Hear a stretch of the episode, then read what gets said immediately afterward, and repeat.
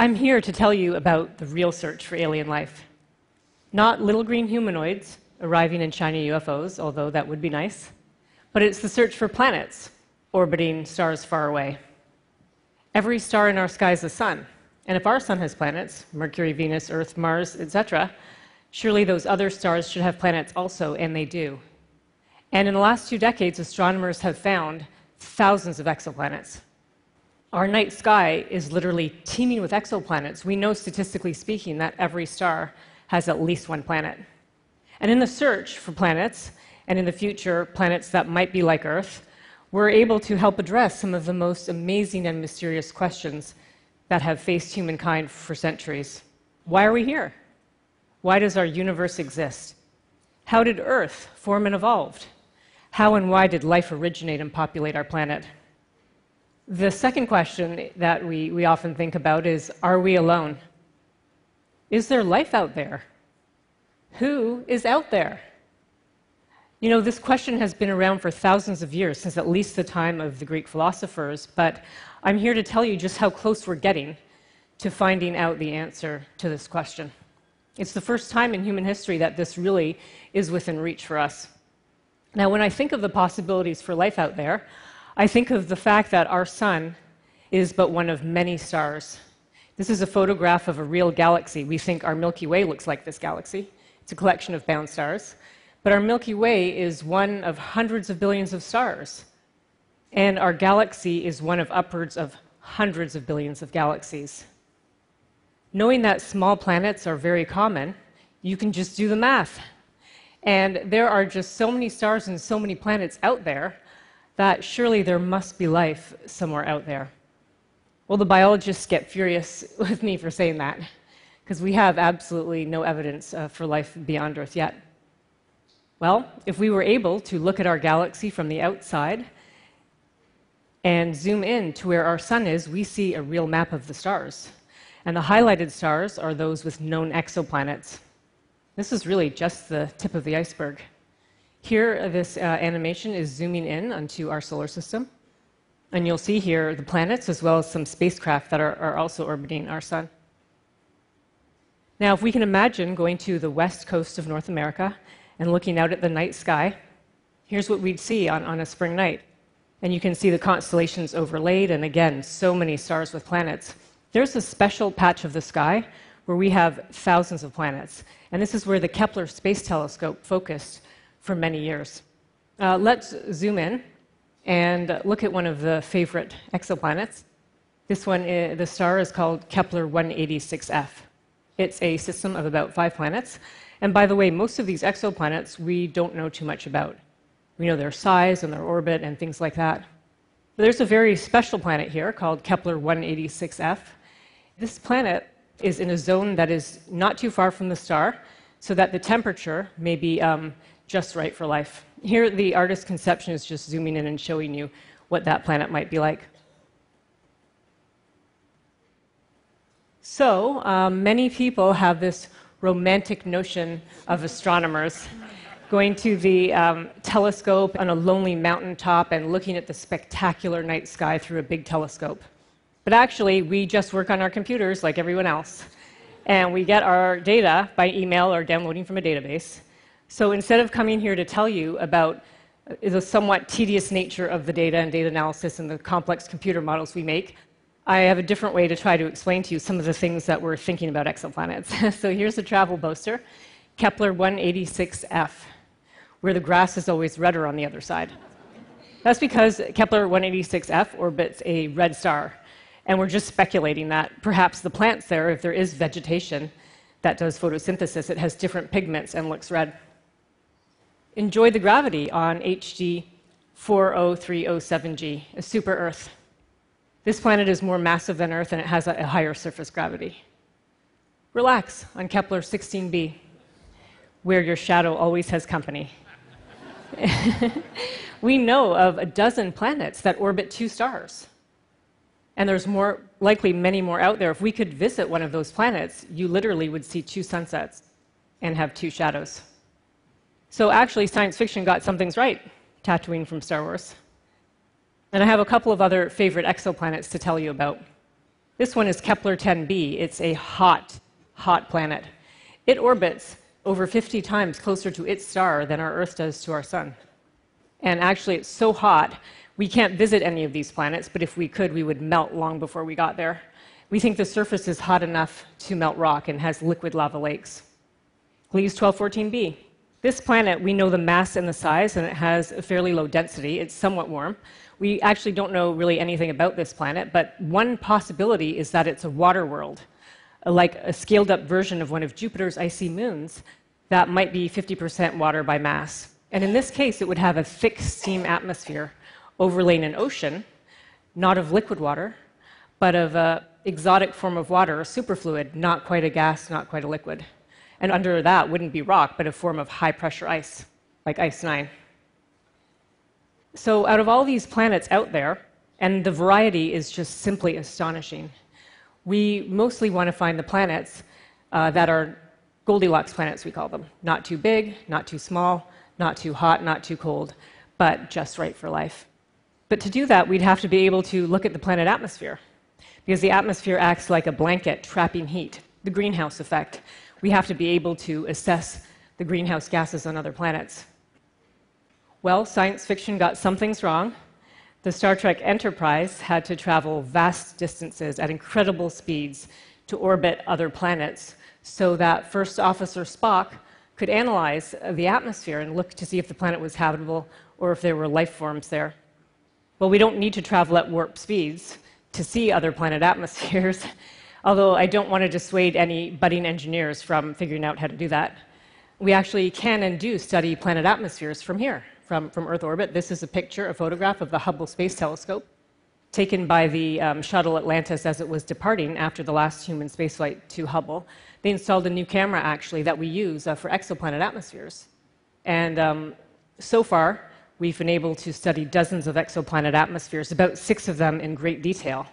But those are not small planets like Earth. They're big, hot planets that are easy to see. We're not ready. We don't have the right technology yet to study um, exo, small exoplanets. But nevertheless, I wanted to try to explain to you um, how we study exoplanet atmospheres. I want you to imagine for a moment a rainbow.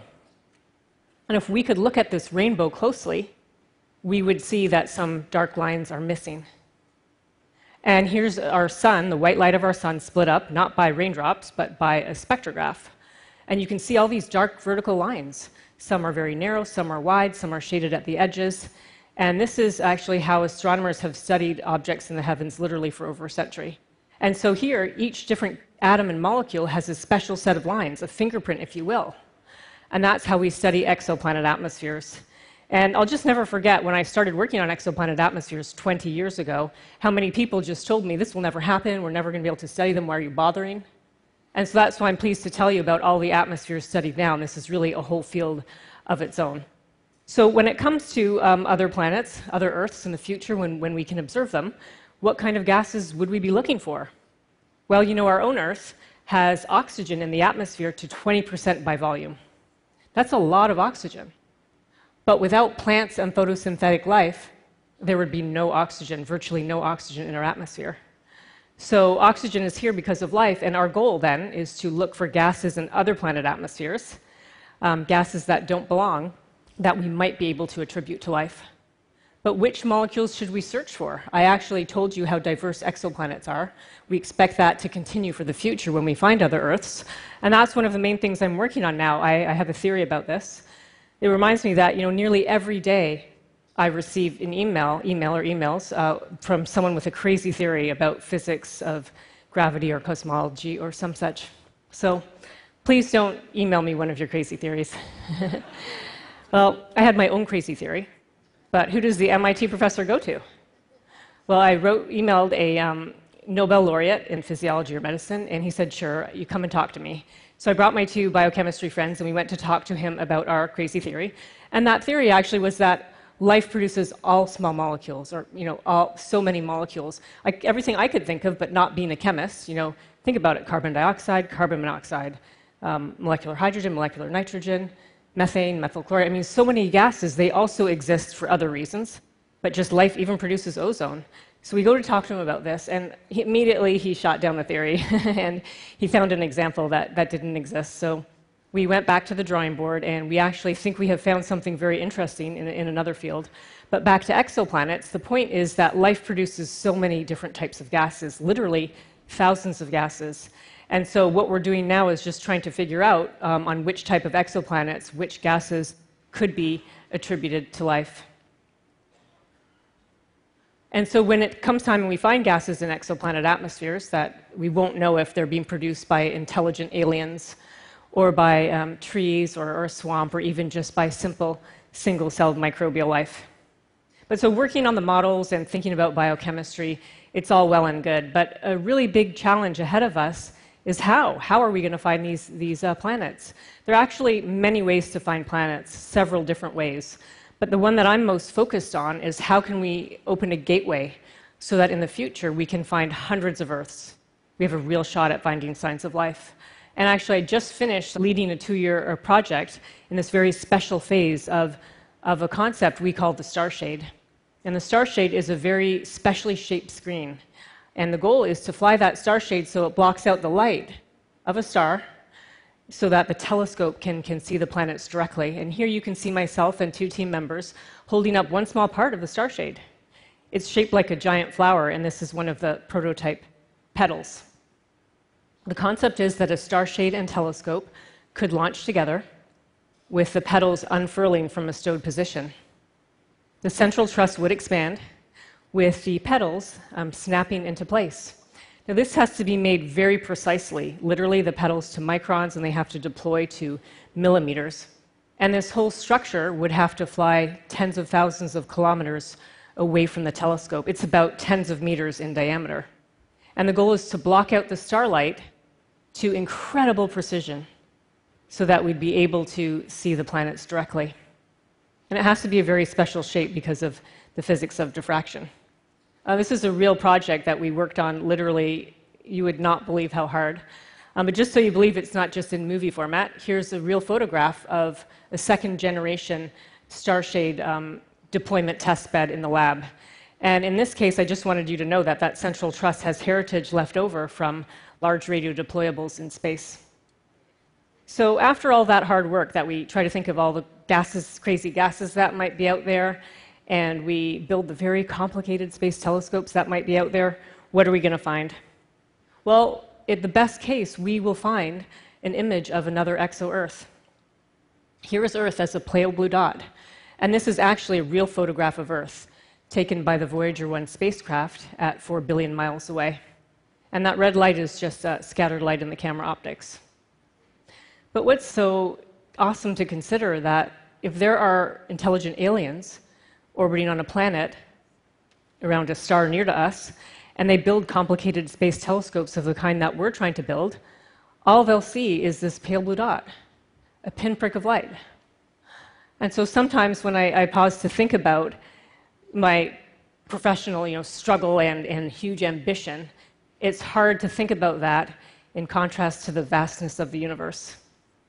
But nonetheless, I am devoting the rest of my life to finding another Earth.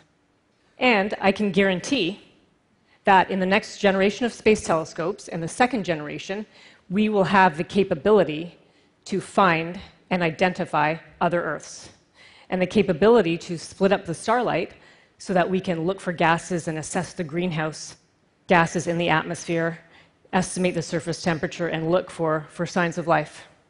But there's more. In this case of searching for other planets like Earth, we are making a new kind of map of the nearby stars and of the planets orbiting them, including stars that actually might be inhabitable by humans. And so I envision that our descendants, hundreds of years from now, will embark on an interstellar journey to other worlds. And they will look back at all of us as the generation who first found the Earth like worlds. Thank you.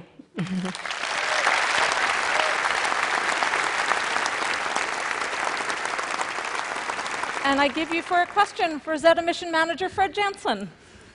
You mentioned halfway through that the technology to actually look at the spectrum of an exoplanet like Earth is not there yet. when do you expect this will be there and what's needed? Well, actually, what we expect is our next, we call it our next generation Hubble Space Telescope. And this is called the James Webb Space Telescope, and that will launch in 2018. And that's what we're going to do. We're going to look at a special kind of planet called transiting exoplanets.